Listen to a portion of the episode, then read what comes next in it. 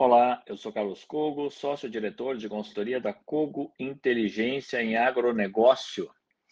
No mercado brasileiro de arroz, os preços atingiram níveis recordes no Brasil em 2023. Nós estamos vendo uma verdadeira escalada de preços que, em alguns momentos, chega a beirar a casa de um a até R$ 2,00 por saco de 50 quilos por dia. Os preços do arroz em casca ao produtor é, FOB Propriedade no interior do Rio Grande do Sul atingiram nesta semana a média histórica de R$ 130,65, o maior valor nominal já registrado no mercado de arroz desde a série histórica dos anos 1980 até hoje. A tendência é de sustentação destes patamares elevados de preços aqui no mercado interno até o final da atual entre-safra, no fim deste mês de dezembro. E isso decorre de uma combinação de fatores. Estamos lembrando que esse ano foi um ano de safra menor, uma oferta mais escassa no Brasil, exportações muito fortes, e tudo isso levou a uma conjuntura altista para os preços. Não bastasse isso, no mercado internacional, as cotações também seguem sustentadas. É, tudo começou em julho com a Índia proibindo exportações de arroz, a Índia que é o maior exportador de arroz do mundo, em relatos de adversidades climáticas em safras do Sudoeste Asiático, em decorrência do fenômeno Ninho, mesmo fenômeno que está complicando a safra brasileira de 2023 2024. O preço do arroz em casca no Brasil acumula uma alta de 15% nos últimos 30 dias e de 44,5% nos últimos 12 meses.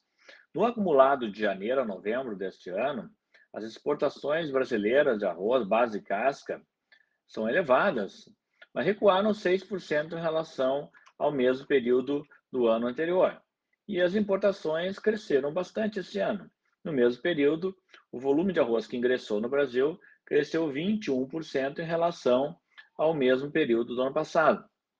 Até final de novembro, o Brasil exportou 1,7 milhão de toneladas de arroz e importou 1,3 milhão de toneladas de arroz. Portanto, o saldo da balança comercial do arroz este ano é superavitário.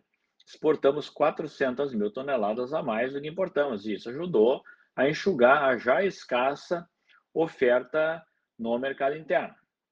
Além disso, o El Ninho poderá afetar o desenvolvimento e o potencial produtivo das lavouras de arroz do sul do Brasil. O que deve ficar no radar do produtor a partir de agora? É, o fluxo de ingresso da nova safra de arroz 2024, especialmente a safra de arroz irrigado do Rio Grande do Sul, de Santa Catarina, é, do Paraguai, da Argentina e do Uruguai. As eventuais perdas de produtividade nesta safra 2023-2024 e os impactos do fenômeno Ninho sobre as lavouras. Nesse momento, nós temos uma estimativa de plantar no Brasil 1 milhão 540 mil hectares e uma colheita que não deve chegar a 10 milhões de toneladas. Nossa consultoria estima para 2024 uma produção de arroz de 9,9 milhões de toneladas, portanto, extremamente parecida com a deste ano, que foi de 10 milhões de toneladas, o que indica que o preço médio do arroz em 2024 deverá permanecer em patamares elevados acima da média histórica. Mais adiante, nós vamos avaliar quais são as perspectivas para os preços nas primeiras semanas de 2024. Lembrando que essa é uma parceria entre a Corteva AgriScience em Arroz e a Cogo Inteligência em Agronegócio.